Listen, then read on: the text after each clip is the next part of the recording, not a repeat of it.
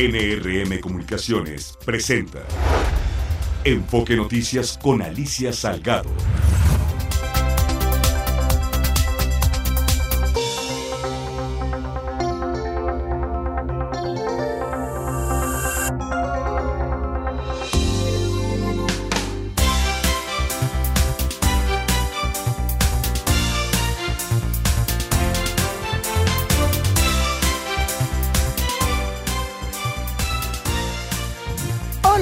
¿Cómo estás? Me da muchísimo gusto de nueva cuenta estar contigo aquí en Enfoque Noticias. La tercera de la tarde, son las seis de la tarde en punto.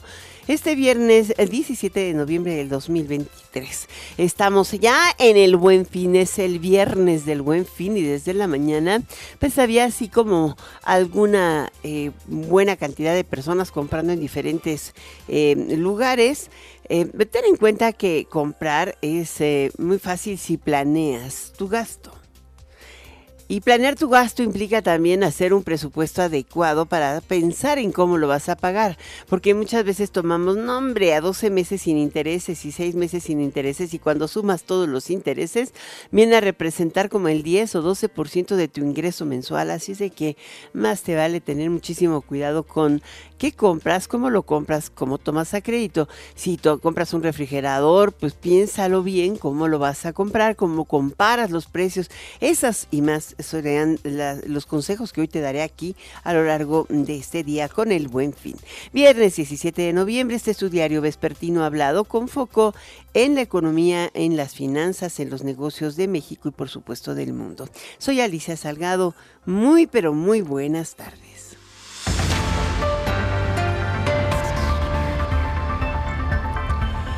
El presidente López Obrador remarcó ante su homólogo de los Estados Unidos, Joe Biden, el compromiso de México de no permitir la introducción de precursores químicos para la fabricación, de fentanilo en el marco de la reunión bilateral. El mandatario mexicano señaló que la relación entre ambos países es excelente. Por su parte, la Casa Blanca informó que los dos líderes afirmaron la relación entre eh, los, países como una asociación estratégica importante que abarca todo el espacio espectro de intereses de seguridad nacional y nacional y que va desde la competitividad económica, el cambio climático, la seguridad energética, la seguridad ciudadana y la gestión de la migración. Son los temas claves de nuestra agenda. Sí, es una agenda muy, muy grande. Al reconocer los efectos devastadores de la crisis del fentanilo y los opioides sintéticos, el presidente Biden expresó su agradecimiento por el pleno compromiso que ha asumido el presidente López Obrador para enfrentar este desafío a través de esfuerzos internos, así como bilateralmente y trilateralmente con Canadá. Mara Rivera, tú tienes toda, toda la información. Gracias, Alicia, auditorio de Enfoque Noticias. El presidente Andrés Manuel López Obrador remarcó este día ante el presidente de los Estados Unidos, Joe Biden, el compromiso de México de no permitir la introducción de precursores químicos para la fabricación del fentanilo. En el marco de la reunión bilateral, el presidente de México señaló que la relación entre nuestros países es excelente. Es una relación, dijo, de amistad entre nuestros pueblos, de respeto y también de cooperación para el desarrollo. López Obrador pidió seguir avanzando para atemperar, pero sobre todo para resolver el fenómeno migratorio, el cual afirmó estamos haciendo de manera coordinada, de forma conjunta. Escuchemos. Hay el compromiso de México de seguir apoyando para no permitir la introducción de eh, químicos López Obrador señaló también que México es el principal socio comercial de Estados Unidos y resaltó que hay más incluso de 40 millones de conacionales haciendo vida en la Unión Americana. Todo esto estrecha los lazos de colaboración. Por su parte, el presidente de Estados Unidos dijo que se trabaja codo con codo para combatir el tráfico de armas, para combatir el crimen organizado y abordar la epidemia del opioides y también incluir el fentanilo en esto. Destacó que cuando habló en privado con Xi Jinping sobre el tema fue en ese espíritu. En cuanto a la cooperación económica con México, dijo que se está haciendo crecer las economías de abajo hacia arriba y de la mitad hacia afuera, no solo para el beneficio de los ricos, sino que todos nuestros ciudadanos, dijo, se beneficien de nuestro crecimiento económico. Y lo vemos, advirtió, en nuestro trabajo para fortalecer las cadenas de suministro, incluso a través de la Asociación con las Américas para la Prosperidad Económica. Y también señaló, hemos cooperado allí. Hasta aquí el reporte que les tengo. Muchísimas gracias por este reporte, Mara Rivera. Y bueno, hoy ya eh, protestó, tomó protesta el, eh, nuevo rector de la Universidad Nacional Autónoma de México, Leonardo Lomelí Vanegas. Aquí lo tuvimos en entrevista cuando lo seleccionó eh, la Junta de, Gobierno de la UNAM. Y hoy en, en, rendición de protesta para el periodo de cuatro años al frente de la máxima casa de estudios, subrayó tres temas es la ampliación de becas, la equidad, la ampliación de los servicios educativos y la digitalización cada vez mayor de los mismos. Es responder a las nuevas profesiones, o sea, es un tema relevante. Vamos contigo, Ernesto Gloria. Alicia Auditorio de Enfoque Noticias, Leonardo Lomelí Vanegas rindió protesta como rector de la Universidad Nacional Autónoma de México para un periodo de cuatro años que concluirá el próximo 16 de noviembre del 2027. Con ello se convierte en el rector número 35 de la máxima casa de estudios. En su primer mensaje, tras rendir protesta en su nuevo encargo, el ex secretario general de la UNAM afirmó que la equidad de género será una de sus prioridades para su gestión. Refrendo nuestro compromiso institucional con la promoción de la igualdad de género. Debemos dar continuidad a los trabajos para incluirla como una perspectiva transversal en los programas y para incorporar asignaturas obligatorias de género en los planes de estudio, así como ampliar la oferta de cursos para todos los sectores de la comunidad universitaria. También es necesario seguir revisando nuestro marco normativo y los procedimientos para investigar y, en su caso, sancionar los actos de violencia de género, adoptando medidas cautelares para la protección de las víctimas. Asimismo, es necesario prevenir y erradicar otros tipos de violencias. Recordar que el tema de género ha sido trascendental para el desarrollo de la universidad, al grado tal que se han suspendido labores y tomado planteles para exigir el respeto a los derechos de las mujeres por casos como acoso o abuso por parte de estudiantes y profesores. En la ceremonia estuvo arropado por los ex rectores José Zarucán, Francisco Barnés, Juan Ramón de la Fuente, José Narro y por supuesto el saliente Enrique Graue, así como por las secretarias de Gobernación y Cultura del Gobierno Federal. Lomelí Negas afirmó que otra de sus prioridades será la defensa de la autonomía universitaria. Lo expresó así.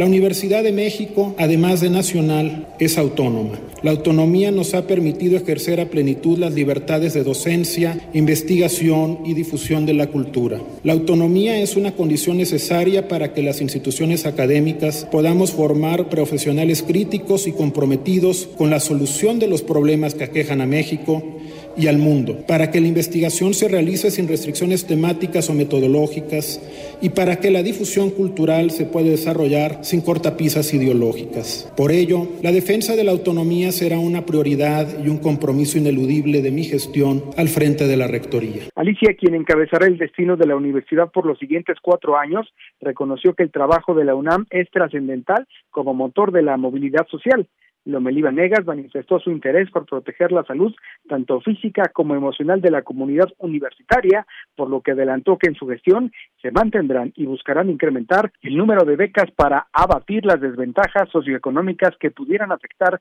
el desarrollo de los estudiantes. A las afueras de la antigua Escuela de Medicina ubicada en las calles de Venezuela y Brasil, un reducido grupo de personas se manifestaron en contra de su nombramiento, aunque la manifestación se llevó a cabo sin contratiempos mayores. Alicia, el reporte que les tengo. Muchísimas gracias por eh, este reporte. Y bueno, en una ceremonia íntima y familiar, Claudia Sheinbaum, la coordinadora de los comités de la defensa de la Cuarta Transformación, se casó con Jesús María Tarriba. Él es eh, pues, es analista de riesgos económicos en el Banco de México desde hace muchísimos años. Financiero, tenían mucho tiempo de relación y hoy decidieron formalizar. Se eh, conoció la decisión cuando ella publicó en su cuenta de Twitter pues eh, la cajita con las dos sortijas eh, de plata, ¿no? De oro blanco, no sé. Y em, en, por el otro lado después publicó una foto donde está con él y ella vestida o, se puso un vestido blanco como muy de, raso liso se ve. Es, eh, se veía muy bien. siempre hay críticas de toda naturaleza, ¿no? Pero su noviazgo y su relación data de tiempo atrás. Ella se separó del papá de sus hijos hace mucho rato y tienen una gran amistad, también hay que decirlo. Em, pero, pues, Dicen es que se está preparando para ser el primer damo, no, sería el primer hombre, no, no sé. Finalmente es la pareja, ¿no? De la persona que aspira a la presidencia de la República. Es muy complejo eso de que dicen la primera dama, ahora van a decirle el primer varón. Pues no, no creo. Yo creo que lo importante es que se quiten esos prejuicios de género en este tipo de posiciones. Él tiene eh, per se un trabajo y lo realiza de manera extraordinaria y por el otro lado ella tendrá otro y lo tendrá que realizar también de manera extraordinaria. Ojalá la dejen, por supuesto. Ya sabe quién. Bueno, eso digo yo. En breve, los banqueros del país decidirán eh, si realizan una convención en Acapulco, señaló Julio Carranza, presidente de la ABM. Esto nos los adelantó aquí hace un, más de una semana, ¿no? Julio, en exclusiva, nos los dio aquí en este espacio. Hoy lo repitió en la reunión anual de la convención anual del IMEF, el Instituto Mexicano de Ejecutivos de, de Finanzas, lo está celebrando allá en Chiapas. Sergio Gloria se encuentra allá. Sergio Gloria. Alicia, auditorio de Enfoque Noticias, los banqueros del país están pendientes de la evolución de la recuperación en Acapulco para determinar si el próximo año realizarán en marzo, como es costumbre, su convención anual. Así lo señaló el presidente de la Asociación de Bancos de México, Julio Carranza Bolívar, quien recordó que en 24 ocasiones el puerto guerrerense ha sido sede de su encuentro. La ABM, la banca, ha hecho su convención bancaria durante 24 años seguidos en Acapulco. Estamos analizando si podemos regresar la convención bancaria a Acapulco. Lo estamos analizando de verdad con mucho interés y hacer el esfuerzo de, ver si podemos regresarla. En, en unos días más estaremos listos para dar la noticia. Parte, la banca afirmó que se continúa trabajando a marchas forzadas para reinstalar toda la infraestructura bancaria en las zonas afectadas, al tiempo que anunció que al empezar a habilitarse las sucursales y cajeros, se irá retirando el plan billetes que de forma emergente ayudó a la población a contar con dinero en efectivo. Les puedo informar en este momento que tenemos 26 sucursales bancarias funcionando, tenemos 99 cajeros automáticos ya también funcionando, por lo cual el proyecto del plan billetes ya lo vamos a ir eliminando poco a poco porque al venir toda la, infraestructura nuevamente a, Acapulco, ya la infraestructura bancaria otra vez arriba, ya en ese momento no necesitamos el, el plan billetes. Alicia, el reporte que les preparé. Muchísimas gracias por mm, este reporte, Ernesto. Gloria, ya te cambié el nombre de Sergio y te puse el de Gloria, pero bueno, a veces me pasa, a todos nos pasa. Eh, eh, fíjate que hoy, eh, además, al momento de concluir la reunión de la Asociación de, Países del, Pacífico, la APEC, em, Dina Boluarte, la presidenta de Perú, asumió la presidencia pro tempore y ahí invitó a todos los participantes a la nueva, a la próxima edición que se va a llevar a cabo el próximo año en Perú incluido al presidente de México. Ayer, eh, te lo traigo todo esto a colación porque ayer se hizo toda una nota de color respecto a un tema curioso que fue la ubicación de eh, el presidente López Obrador en el estrado de la fotografía oficial de la, de la APEC y él, eh, pues, digamos que dijeron, lo mandaron atrás hacia el segundo piso. Em, en realidad no, se sigue todo un protocolo y tiene mucho que ver con el apellido, con muchas cosas. Pero en particular ahora, bueno, Lina eh, estaba eh, justamente adelante, estaba junto al presidente Biden, eh, porque uno tenía la sede de la APEC y la otra iba a recibir la sede de la APEC.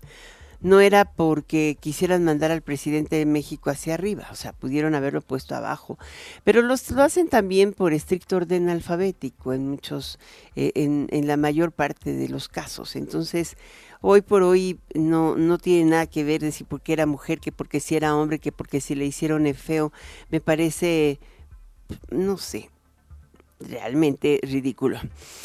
Eh, no, no tiene, o sea, dicen, bueno, otro argumento fue que sí, porque era la única mandataria, no, podía estar atrás. Aquí no hay un tema de, de distinción por género. Es tan representante una mujer eh, representando a un Estado como un hombre representando a un Estado. En este tipo de protocolos diplomáticos, la razón de esta estancia ahí, de esta señora, atrás, adelante, es uno, estaba con B, ¿no? Entonces le toca adelante. Su nombre es Boluarte. Pero normalmente los meten por apellido. O sea, le hubiera tocado México, Perú, M-O-P-Q. O sea, así van. Consecuencia. Eh, si me dices por qué estaban adelante, pues está Canadá adelante porque la C es primero que la M de México. Muchas veces este es el criterio, o sea, ojalá que, que quitemos un poco de, de la... Eh, pues eh, mala intencionalidad política, porque la verdad aquí no hubo ninguna intencionalidad. Hay muchas cosas que son porque son, porque así se definen en los protocolos diplomáticos o en los protocolos políticos, pero aquí nos encanta encontrarle tres pies al gato teniendo cuatro. Punto. Bueno, durante esta clausura, te digo, al tomar la palabra, la presidenta peruana expresó que todos los líderes van a ser bien recibidos y bueno, le los invita a, pasear por el Valle Sagrado y por la hermosa Amazonia de, Perú, etcétera. Eh, lo, importante es que eh, también hubo un evento eh, donde López Obrador y Boluarte se encontraron cara a cara en el salón donde se llevaron a cabo algunos mensajes no hubo ningún maltrato ni tampoco gestos del presidente ni de la otra. O sea, por Dios, ya estamos grandecitos. Em, en breve, ah, casi 90% de los diputados presentan solicitud de reelección. el plazo vence el domingo a las 24 horas. Sergio Perdomo. ¿Qué tal Alicia? Un saludo a la audiencia de Enfoque Noticias. Casi el 90% de la Cámara de Diputados Federal está buscando la reelección. El plazo para el registro vence el domingo a la medianoche. Se debe informar a la Secretaría de la Cámara de Diputados, a los partidos políticos y al INE. Entonces, cerca del 90% de los diputados hasta este momento han expresado su interés por buscar la reelección. En esa lista están los coordinadores del PRI, Rubén Moreira, del Verde, Carlos Puente, del PAN Jorge Romero, aparece del PRD Luis Espinosa Cházaro, aunque ya solicitó licencia y ya se fue, busca la jefatura de gobierno Ciudad de México. Está Alberto Anaya del Partido del Trabajo, así como el petista Gerardo Fernández Noroña. La vicecoordinadora de Morena, Aleida Alaver Ruiz, dice que ella no va a buscar la reelección legislativa, quiere ser alcaldesa en Iztapalapa porque asegura que 30 años de trabajo la respaldan. Yo no mando a hacer encuestas, es, muy caro, no, no tengo recursos para eso, pero sí conozco de encuestas que se mandan a hacer y que afortunadamente en todas estoy a la cabeza. Y no es una situación de otra índole, es eh, pues 30 años ¿no? de trabajo en Iztapalapa, en esa alcaldía, portando desde un trabajo legislativo que en su momento pude eh, habilitar centros de salud, hospitales, mobiliario en escuelas, siempre fue pensando en, pues, en las colonias y la gente de Iztapalapa. Y por su parte, Luis Espinosa Cházaro, que dejó la coordinación de 12 diputados perradistas, dice que ya no volverá a San Lázaro, que lo jura que no vuelve. Yo no me prestaría para una farsa, he pedido licencia indefinida al cargo, no voy a regresar a San Lázaro ni ando buscando una chamba. Estamos en un empate técnico, no hay dos puntos de diferencia entre Santiago Adrián y un servidor y contestando claramente no, no estoy buscando el Senado, si no me hubiera inscrito en la candidatura al Senado de la República. Alicia, la lista seguirá creciendo de aquí al domingo. En el PAN ya solicitaron reelección consecutiva Margarita Zavala, Juan Carlos Romero Hicks y otros. Es cuanto Alicia, en Enfoque les ha informado Sergio Perdomo Casado. Muchísimas gracias, eh, Sergio Perdomo. Y antes de irme a un corte, te cuento un escándalo mundial, no mundial, pero sí en el mundo de la tecnología. Sam Atman, que es eh, eh, prácticamente un co-creador podríamos decir, de chat GPT en OpenAI, eh, o, OpenAI, como le llaman los, los inteligentudos tecnólogos, em, pues corrió, lo corrieron, así, le dijeron, bye, ya no confiamos en ti, no creeremos en tu liderazgo.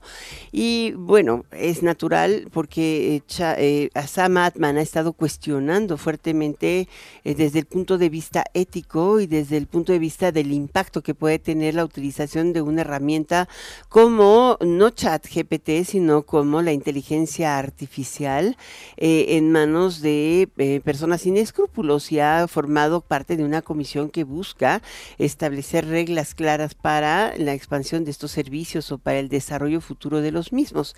Es algo interesante. Bueno, por lo pronto, el Consejo de Administración designó a Mira Murati, es, eh, será la presidenta ejecutiva interina en lo que deciden a ver quién les cuadra.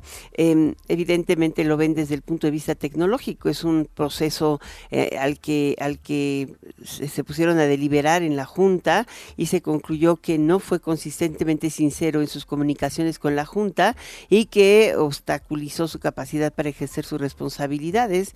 Eh, por lo pronto se va. Así, es un escándalo, sí. Por eso que te digo, por el tema de la ética y la inteligencia artificial. Lo corren realmente porque no responde a lo que quieren en OpenAI o porque lo que piensa es real. De eso no sabes la de editoriales tecnológicos y no tecnológicos que hoy hemos leído. Vámonos a un corte, regreso enseguida.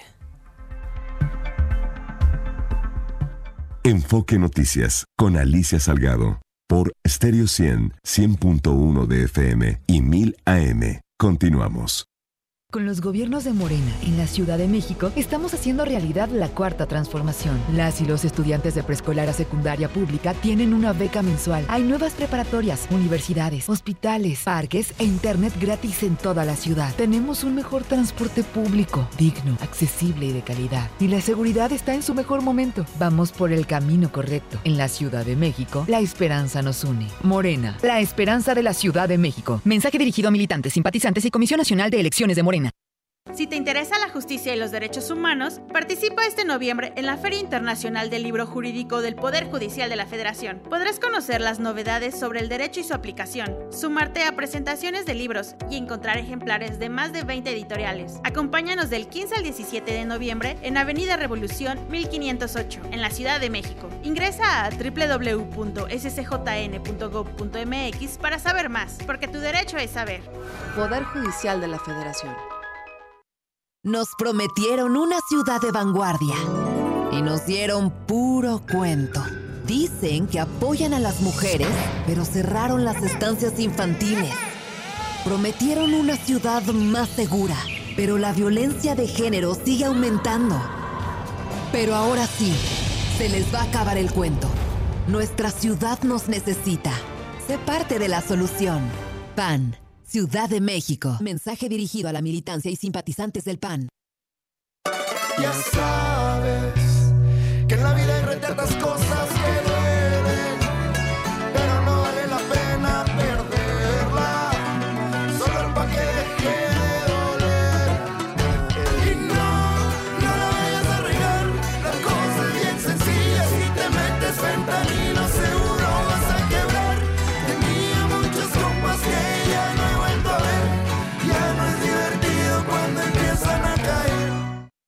Si tienes familiares o amistades chilangas que viven fuera del país, no las dejes fuera de participar en las elecciones del próximo año. En el 2024, aunque estén lejos, podrán votar en la elección de la jefatura de gobierno y la diputación migrante.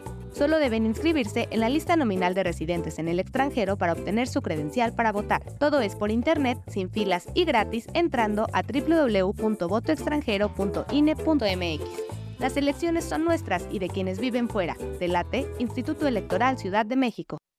México es más que el lugar de nacimiento para quienes viven en el extranjero. Es su hogar, y aunque estén lejos, sus voces cuentan. En el 2024 tomaremos decisiones importantes para México. Avísale a tus amistades y familiares que tendrán tres modalidades para votar: postal, electrónica o presencial. Deberán tener su INE vigente, tramitada en México o en el extranjero. Tienen hasta el 20 de febrero para registrarse en votoextranjero.mx o bien pueden consultar las 23 sedes para votar de manera presencial. Mi INE es mi voz en México. INE. Para las chilangas y chilangos hay un llamado que nadie puede ignorar.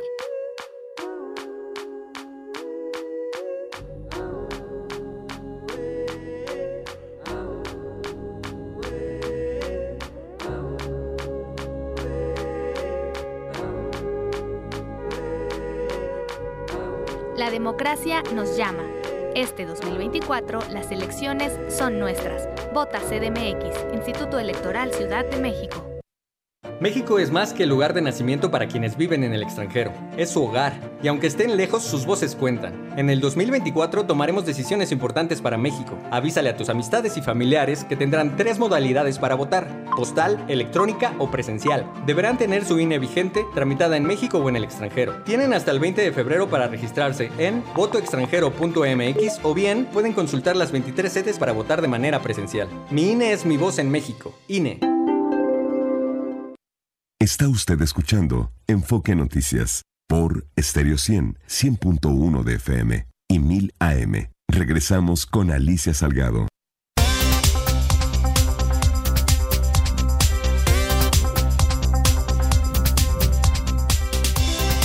Hoy Apple Incorporated presentó un recurso legal para impugnar las decisiones tomadas por la Comisión Europea en la eh, aplicación de la ley del de mercados digitales que entró en vigor este mayo de 2023, mayo pasado, y que eh, utiliza eh, o que le dirige específicamente a 22 servicios de gatekeeper o guardianes digitales que son gestionados por las grandes empresas tecnológicas como Microsoft, Apple, Google, Amazon, Meta Platforms y TikTok.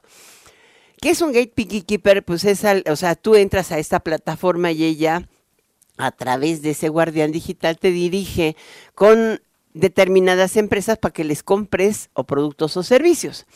Y bueno, la legislación está dirigida a que no sean ellas las que te dirijan a donde tú compres, sino que tú les digas a dónde quieres comprar y puedas utilizar realmente tu poder de decisión, no su poder de inducción de la compra. Esa es la enorme diferencia. Bueno, pues Apple hoy se inconformó. Primero lo hizo Microsoft, después lo hizo Google de Alphabet y ahora lo hace Apple. Eh, evidentemente Amazon, Meta Platform y TikTok y ByteDance, que son los más fuertes, eh, pues lo están haciendo. Y nosotros nos preguntamos, ¿y en México cuándo habrá una ley de los mercados digitales? Porque puro rollo nomás los ves en Profeco y la Conducef, esto se hace en uno y a nosotros nos dirigen y nos inducen la compra en Mercado Pago y en Amazon y en Google y en lo que quieras y les pasas por el arco del triunfo. Les gastamos un dineral en sus burocracias y ellos ni siquiera protegen el interés digital de los consumidores digitales. Vámonos con la siguiente entrevista. Es, ah, ya está, es Fausto Pretelín, analista internacional. ¿Cómo estás, Fausto? Hola Alicia, ¿cómo estás? Muy bien, ¿y tú? Buenas tardes. Sacando la espada contra la digital. Ya escucho, ya te escuché, pues sí, tienes toda la razón, ¿no? Eh, de eso tendremos que hablar en otro momento. No creo que a muchos les guste escuchar lo que digo, pero a los consumidores sí, como tú y como yo.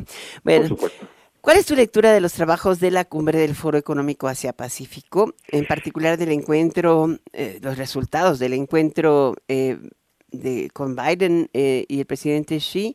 y México y el Tratado de Libre Comercio, porque además, eh, pues no nada más es que se encontró con sus homólogos más importantes, sino que en estas reuniones está en juego mucho de lo que se ha centrado nuestra competitividad exportadora reciente, ¿no?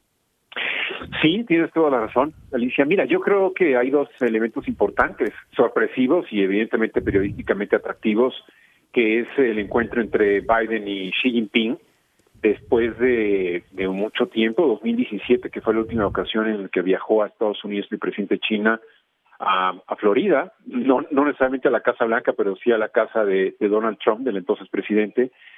Eh, creo que en los momentos eh, sensibles, muy, muy pues muy problemáticos en el sentido de la competencia férrea entre las dos grandes potencias.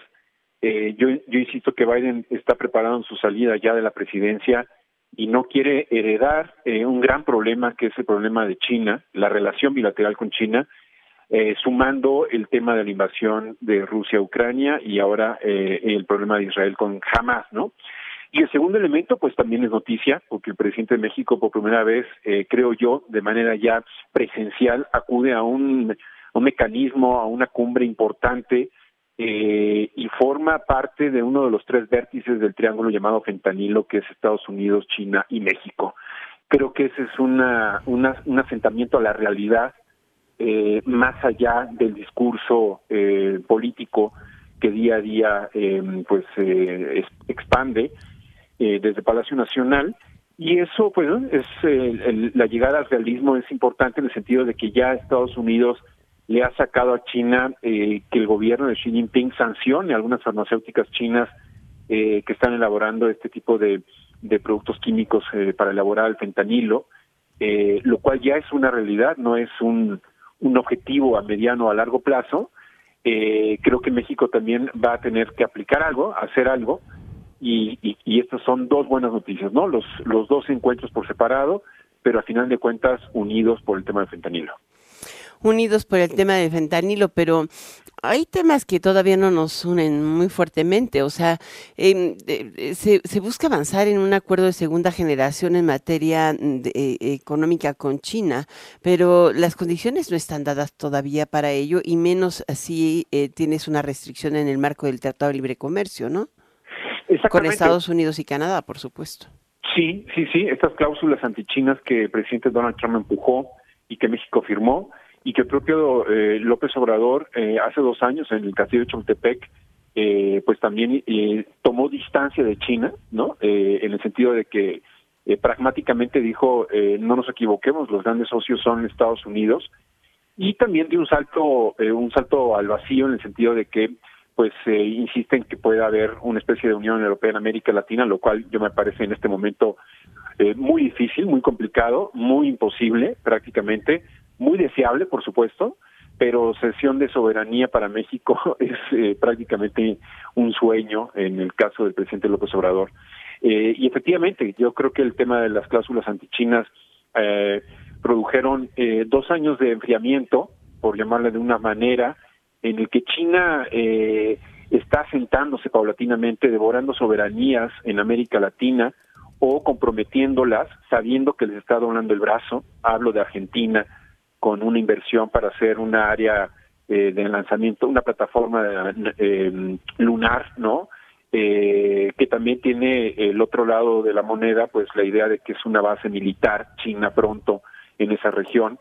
Entonces, eh, paulatinamente vemos cómo ha carcomido un poco las, el tema de las soberanías china y México, bueno, pues está en el en el estería floja, ¿no? Es esa idea del cordón de quién está estirando más fuerte si Estados Unidos y China y en medio México. Eh, creo que México pues eh, ha apostado, como lógicamente tiene que hacerlo por Estados Unidos, pero como tú mencionas bien, estos acuerdos de segunda generación, más allá del, del TEMEC, pues eh, se tiene que establecer este comercio que hemos tenido y, ver hasta qué, hasta dónde se puede crecer, potencialmente hablando, sin eh, sin caer en las eh, infracciones del, del TEMEC, ¿no? Que realmente es no se puede hacer un acuerdo de libre comercio con países que no son eh, democracias, ¿no? Eh, en ese sentido, eso es lo que dice más o menos el, el, el TEMEC. Y bueno, podrán, podremos hablar mucho de China, pero no es una democracia. Y tenía razón eh, en alguna medida, ¿no? A la pregunta en conferencia de prensa de, eh, con, con Biden. Yo no sé cómo tú viste esa respuesta. Le preguntaron, está tratando, y además es muy republicano eso, lo han estado atacando muy duro de que es muy débil con China, ¿no?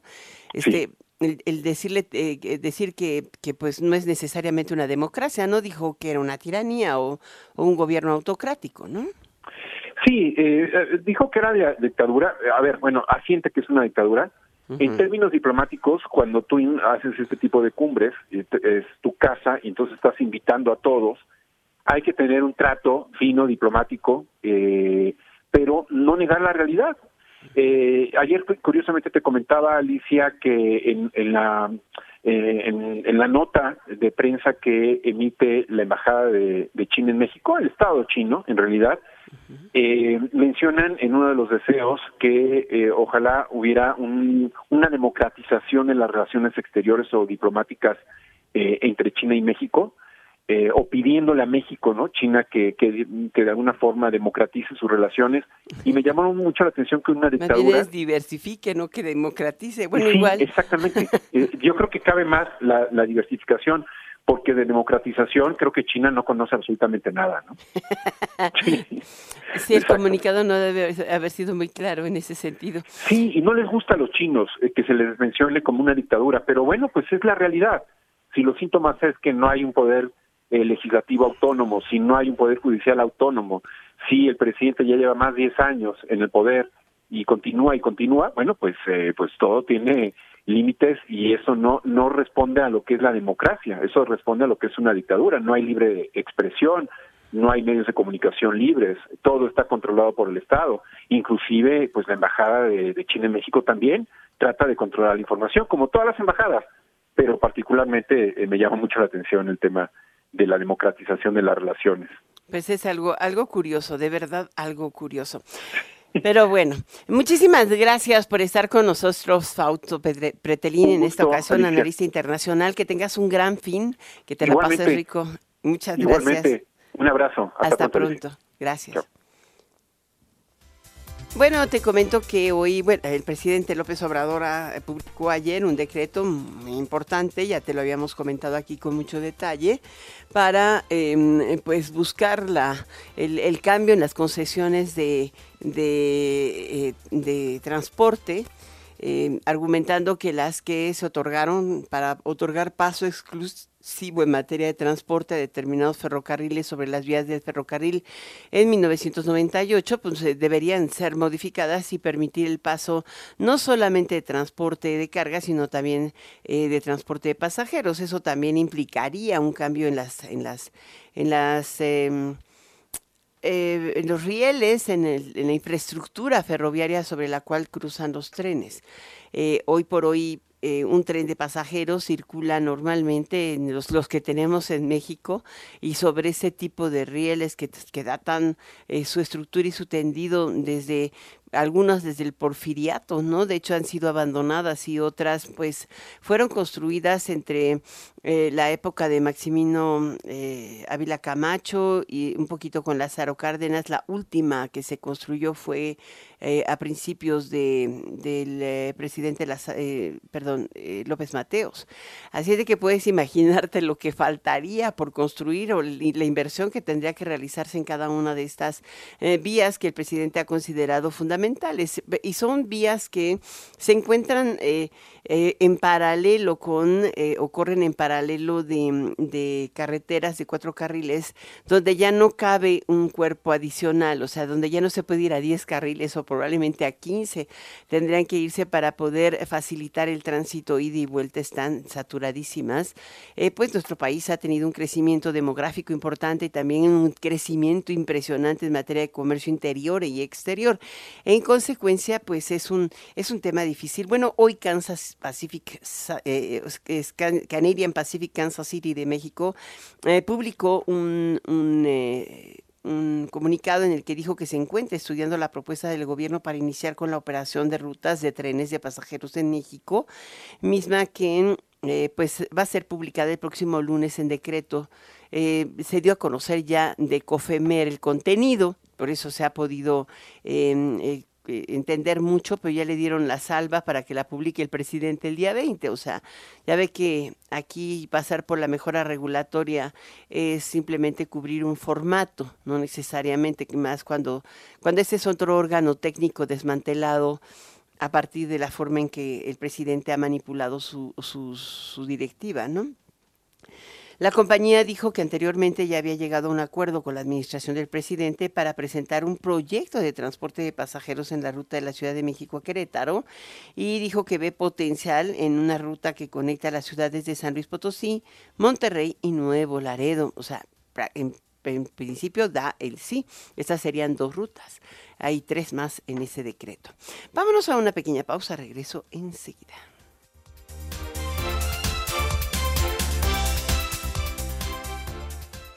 Está usted escuchando Enfoque Noticias por Stereo 100, 100.1 de FM y 1000 AM. Regresamos con Alicia Salgado. Faltan 38 días para Navidad.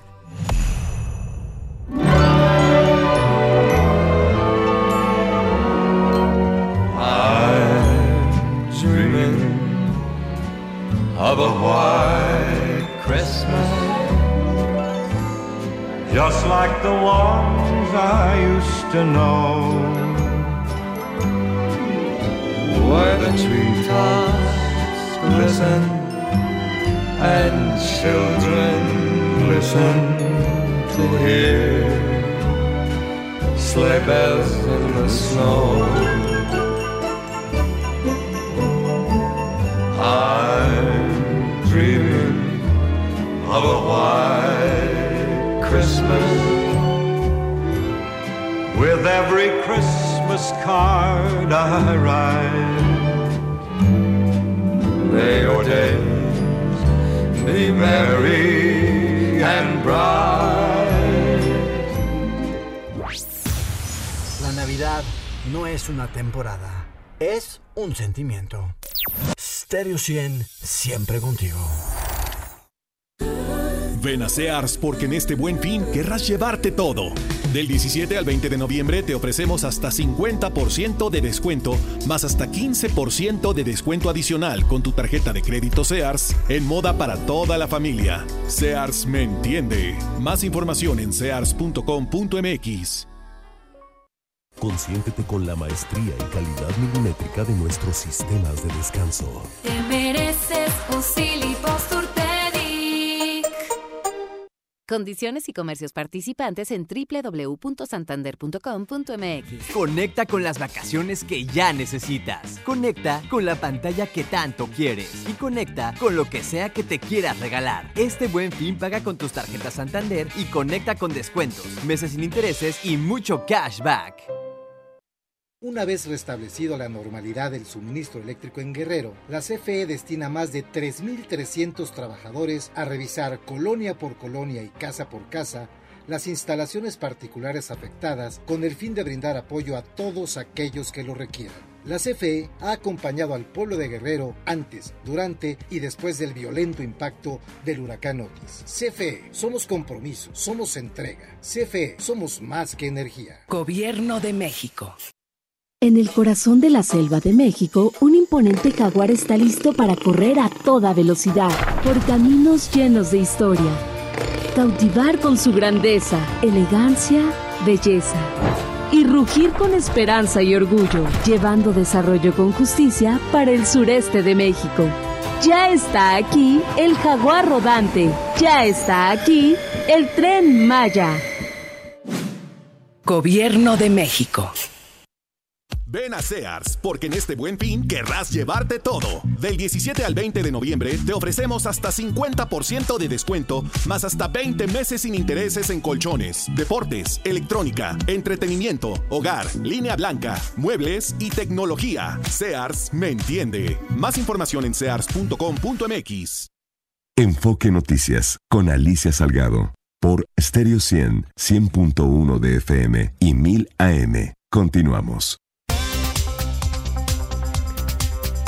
Bueno, nuestra siguiente entrevista hoy es em, en torno a una decisión que ha tomado la Unión Europea con base en algo así como 21 estudios diferentes, o un poquito más de 2.500 pruebas demostradas en laboratorio para extender por 10 años más em, el uso de glifosato. Y no lo extienden de por vida porque simple y sencillamente tienen acordado, o hay un acuerdo de que se extienden estos tipos de permisos en los productos que las personas ingieren cada 10 años porque puede haber mejoramiento más adelante o puede haber un cambio importante los mismos, es más bien por efectos de, temporalidad en las mejoras, digamos.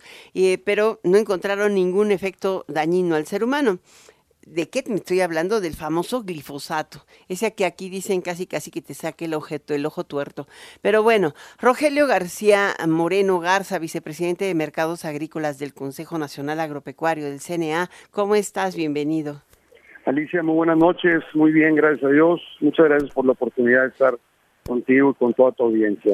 Buenas noches. Pues, ¿qué importancia tiene para México esta decisión que ha tomado la Unión Europea en torno al uso eh, neutral, digo, con efectos neutrales sobre el ser humano del glifosato? Pues mira, Alicia, creo que es una decisión eh, muy en particular de la Unión Europea. Habrá que hablar y habrá que comentar que la Unión Europea es una de las regiones del mundo donde el escrutinio es tremendo sobre sus productos de agroquímicos de las diferentes moléculas que se utilizan en el campo. Y bueno, hoy lo importante de esto es que ha sido una decisión totalmente basada en ciencia, que ha sido una decisión de estudios por más de dos años y medio, de un escrutinio tremendo, con protocolos muy estrictos. Y bueno, tú lo comentaste, 2.400 estudios evaluados, 400 entradas de consultas eh, públicas, 180 mil páginas de dossier. Yo quiero saber quién va a leer las 180 mil páginas. 27 autoridades nacionales, 90 expertos designados por las diferentes autoridades de los diferentes países, de los diferentes organismos eh, de, de la Unión Europea, para evaluar 2.400 veces en repeticiones el producto este. Yo creo que es tremendo este trabajo, ¿eh? es un trabajo eh, que de veras vale la pena voltear a verlo y poder decir, bueno, ¿qué es lo que la ciencia nos está diciendo? Bueno, y la ciencia hoy nos dice que este producto que es eh, sin duda, sin duda, el, el, la molécula agro, agrícola más estudiada en la historia de, de, la Tierra, ¿no? O sea, le han buscado por todos lados a la pobre molécula de cómo descalificarla y no han podido, porque los estudios científicos nos dicen lo contrario. Entonces, mira, Alicia, yo antes que, entrarle así tanto al tema, yo te quiero decir, a ver, yo, yo soy agricultor en Tamaulipas, soy agricultor de cuarta generación, utilizamos mucho el glifosato, hay que, hay que decirle a la sociedad, a, las mexicanas y a los mexicanos cómo es que se utiliza el glifosato en México. En México no se utiliza el glifosato sobre productos. De ninguna manera en México los productos genéticamente modificados donde se puede utilizar el glifosato en otras partes del mundo, en México no existen estos productos, lo utilizamos para tener tierras en descanso. Se utiliza meses, meses antes o a veces semanas antes de empezar a sembrar es cuando se utiliza para combatir malezas y el resto del cultivo se va sin este producto. Entonces, bueno, hoy, hoy para México creo que debe de llamar la atención lo que ha pasado en la Unión Europea. Creo que debe de, de, de, de validarse lo que ellos están diciendo y seguir estudiando nosotros en México, seguir viendo alternativas, seguir viendo otros productos pero hoy nos queda claro con esta decisión, no nada más de los europeos, de los americanos, de los japoneses, de los australianos, de los sudafricanos, de diferentes organismos en el mundo, que el glifosato es una molécula eh, beneficiosa como, como herramienta de trabajo para los agricultores y que es un que es un producto que no es dañino para la salud, que es muy importante y mucho menos para el medio ambiente. Decirte que yo sería el primero si a mí la ciencia me dice diferente, yo seré el primero en dejar de utilizarlo. Yo soy papá, soy esposo, soy hermano, soy hijo, soy amigo, soy compadre, soy mexicano, soy vicepresidente agrícola del CNA. De ninguna manera, Alicia, de ninguna manera y en ningún momento estaría yo a favor de, un producto que cause daño a la salud, que cause daño al medio ambiente. Nosotros lo utilizamos. Y estos estudios y estos veredictos que salen el día de hoy de la EFSA y de la, de la EPA de Estados Unidos y de otros organismos, pues es los que nos da esa confianza, esa, esa certidumbre de que este producto se puede seguir usando, que es una herramienta muy válida, muy beneficiosa para nuestros cultivos y que debemos de, de, de, de, reconsiderar ese mandato que tenemos este, para para que el glifosato en el 2024, en marzo o en abril de 2024, no pueda ser utilizado en México, sería un retroceso para todos los productores, todos los ganaderos, agricultores, agricultoras de este país. Pues tú tienes toda la razón, de verdad, Rogelio Ramírez. Es, siempre un placer enorme eh, platicar contigo. Em, yo creo que finalmente ha sido más ideológica la postura y a veces se entercan, pero no hay una razón fundamental para dejar de utilizarlo y este, eh, que es un herbicida, no es eh, propiamente un, eh, fertilizante, permitiría tener mejores cosechas y garantizar no solamente a las grandes extensiones o grandes productores, sino hasta las carreteras del país para que deje de crecerle la hierba en las orillas de la carretera, que eso sí genera costos adicionales al erario, podrían utilizar el glifosato y no estaría creciendo la mata sobre, la, sobre las paredes, ¿no? Ahí tienes la México, Acapulco. Eso hacen en, en Europa, o sea, riegan con glifosato y no salen esas cosas verdes y pues no están gasta y gasta y gasta, pero aquí pues es una manera de hacerse del Pues presupuesto. mira, de... yo, yo, yo haría este comentario final en este tema. El presidente de la República eh, ha dado la confianza al CONACYT de que se investigue, de que se, se busquen alternativas, pero siempre lo ha dicho, mientras no haya una alternativa, él lo ha dicho, el presidente López Obrador, mientras no haya una alternativa para nuestras y nuestros productores a lo largo del país, tendremos que seguir con él. Entonces, bueno, hay un mandato para, para abril de 2024, yo espero que haya una reconsideración en base a esto, porque no hay una alternativa, ¿eh? No existe una alternativa, no la han podido encontrar, se está investigando, se está utilizando, y también tomar en cuenta que el presidente dijo, bueno, nosotros como- gobierno no lo vamos a utilizar. Nuestras productoras y productores que lo utilicen y, y busquemos una alternativa. Entonces, bueno, hoy México tendrá que seguir trabajando en este tema, pero ahí están las evidencias internacionales. Ahí están las evidencias Bueno. que nos deben de servir bastante a todos, ¿no? Sí, no claro. es dañino para el medio ambiente, no es dañino para la salud. Sigamos utilizándolo como debe de ser, con una regulación y no con una prohibición. Muy bien, gracias Rogelio García Moreno Garza, vicepresidente de Mercados Agrícolas del Consejo Nacional Agropecuario.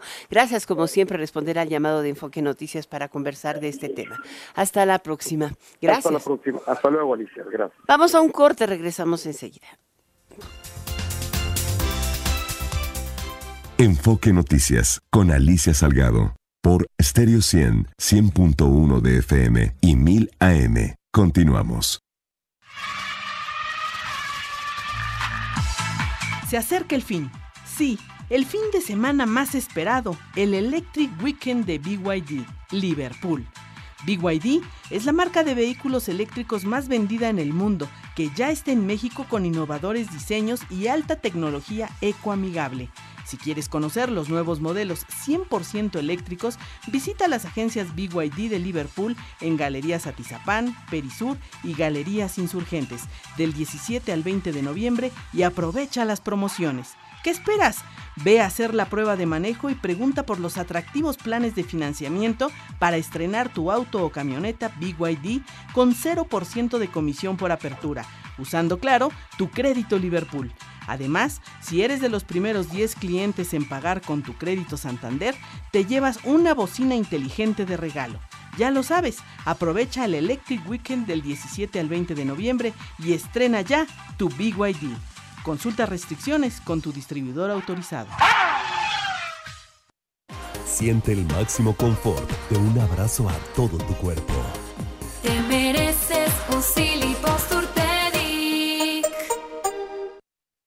Ven a Sears, porque en este buen fin querrás llevarte todo. Del 17 al 20 de noviembre te ofrecemos hasta 50% de descuento, más hasta 20 meses sin intereses en colchones, deportes, electrónica, entretenimiento, hogar, línea blanca, muebles y tecnología. Sears me entiende. Más información en sears.com.mx. El clima para este fin es bueno. El pronóstico de ofertas para el buen fin también es muy bueno. Y si compras con tu tarjeta de crédito BBVA, todavía es más bueno. Paga hasta marzo del 2024 a tres meses sin intereses y gana puntos BBVA dobles. BBVA, creando oportunidades. Aplica en compras a partir de 5 mil pesos. Conoce más en bbva.mx diagonal buen fin. Ven a Sears porque en este buen fin querrás llevarte todo. Del 17 al 20 de noviembre te ofrecemos hasta 50% de descuento, más hasta 15% de descuento adicional con tu tarjeta de crédito Sears en moda para toda la familia. Sears me entiende. Más información en sears.com.mx. Gana con Predator Energy y escucha el rugido de la afición. Participa por una de las televisiones y sistemas de sonido. Compra Predator Energy y registra el código impreso debajo de la anilla negra de tu lata. Visita predatorenergydrink.com. A solo 18 pesos. Vigencia del 1 de octubre al 30 de noviembre. Precio sugerido. Haz ejercicio. Descubre el soporte ideal para un sueño saludable toda la noche.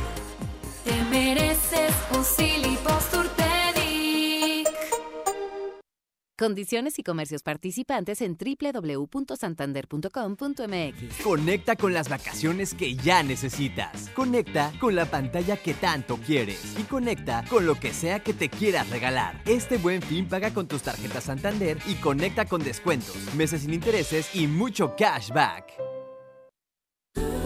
Ven a Sears porque en este buen fin querrás llevarte todo. Del 17 al 20 de noviembre te ofrecemos hasta 50% de descuento, más hasta 15% de descuento adicional con tu tarjeta de crédito Sears en moda para toda la familia. Sears me entiende. Más información en sears.com.mx. Vinos y Gourmet con Pilar Meré en Enfoque Noticias.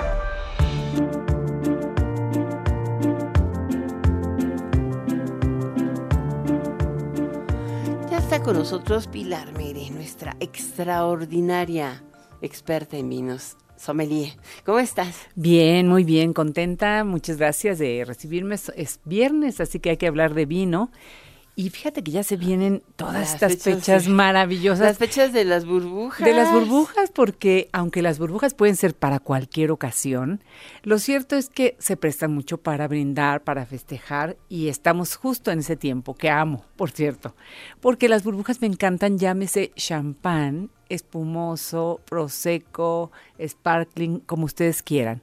En realidad el nombre depende de la zona vitivinícola y si es una denominación de origen o no. De lo contrario, simplemente se pueden llamar espumosos y puede haber dos procesos, el proceso tradicional o el proceso charmat. Pero eh, lo interesante aquí es que podemos tener un eh, estas burbujas a precios muy diversos. Puede ser carísimo un champán o puede ser un espumoso de buena calidad muy accesible. Entonces no es necesario invertirle demasiado, es un poco más bien definir gustos y desde luego también posibilidades. Y es importante saber qué sí debemos hacer y qué no debemos hacer cuando tenemos un espumoso, repito, llámese champán, llámese Hay mucha gente que etcétera. insiste en casi casi congelarlo. como si Eso fuera te iba a decir y es horrible. Lo primero que habría que decir es que efectivamente el servicio de champán debe ser más o menos a 6 u 8 grados. Si estamos hablando de un milesimé, por ejemplo, un champán milesimé, puede servirse hasta 9 grados. Pero si no, el promedio serán 6, 7 grados. Otro de los errores terribles es que la gente pone... ¿Qué es un milésime? Así como un Mile- Don ah, Perignon, perfecto. un Luis Roder. Es cuando la añada ha sido maravillosa y solamente el vino es de esa añada espe- específicamente. Porque en los espumosos se pueden mezclar añadas o bien se pueden eh, hacer este tipo de combinaciones y por lo tanto no están haciendo honor a una fecha de la vendimia, de, Mm. de esa vendimia. Pero cuando es espectacular, por eso se llama milésime. Pero cuando en general no sucede esto, lo importante es que la temperatura de servicio sea de 6 a 8 grados. Por favor, no lo enfríen en el congelador. Lo importante es enfriarlo en una hielera o en el peor de los casos en el refrigerador unas tres horas antes, pero lo mejor es en una hielera y además mantenerlo así porque debe estar fresco al momento del servicio. Para descorcharlos, recuerden que hay gas carbónico dentro de la botella, hay de 4 a 5 atmósferas, es decir, presión importante. Hay que aprender a descorcharlo, hay que hacerlo con cuidado y un gran servicio, un buen servicio es cuando no suena. Ya sé que es muy festivo que suene y que si les cae el corcho se casan, pero es, es terrible, no. Lo correcto es que no suene. Es muy común, todavía me ha tocado ver en algunos restaurantes que ponen las copas dentro de la hielera. Es lo más absurdo, le- se van a impregnar de agua, se van a empañar, no es necesario, basta con que el- la bebida esté suficientemente fría. Y por otro lado, creo que es muy importante también saber que lo ideal es una copa de vidrio o de cristal. Y la tradicional va a ser la mm, champañera, la tulipán, pero hoy por hoy se sirven copas de vino también, en una copa común. Eh, hay muchos que dicen que es una manera más fácil de que el vino abra. Lo cierto es que aquí el servicio también es importante en cuanto lo vamos a hacer, porque debe de servirse una primera parte al gas, el carbónico, y después una segunda parte para que pueda, no se vaya a derramar. ¿Te parece que la próxima semana nos cuentes cómo seguimos con esta selección de los vinos espumosos y también que me platiques más porque aquí me está escribiendo Erika Sorensen, que si eh, me puedes decir cómo se identifica un champán milésime, que si debe tener eh, 36 o 48 meses en bodega. Ah, perfecto, Está sí. medio complicada. Esa te la Mm, sabes tú, yo no. Claro que Hasta sí. la próxima semana. Perfecto, la próxima semana será un placer. Disfruten su viernes. O sea, ¿cómo puede ser hasta eso? Gracias. hasta el próximo viernes. Las dejo en compañía de Dani Nurreta en Golden Hits por Stereo 100 y Radio 1000. Soy Alicia Salgado. Muy buenas noches. Pasen un excelente buen fin. Recuerden, lo mejor es cuidar muy bien su salud financiera y tener mucha previsión al comprar. Hasta la próxima.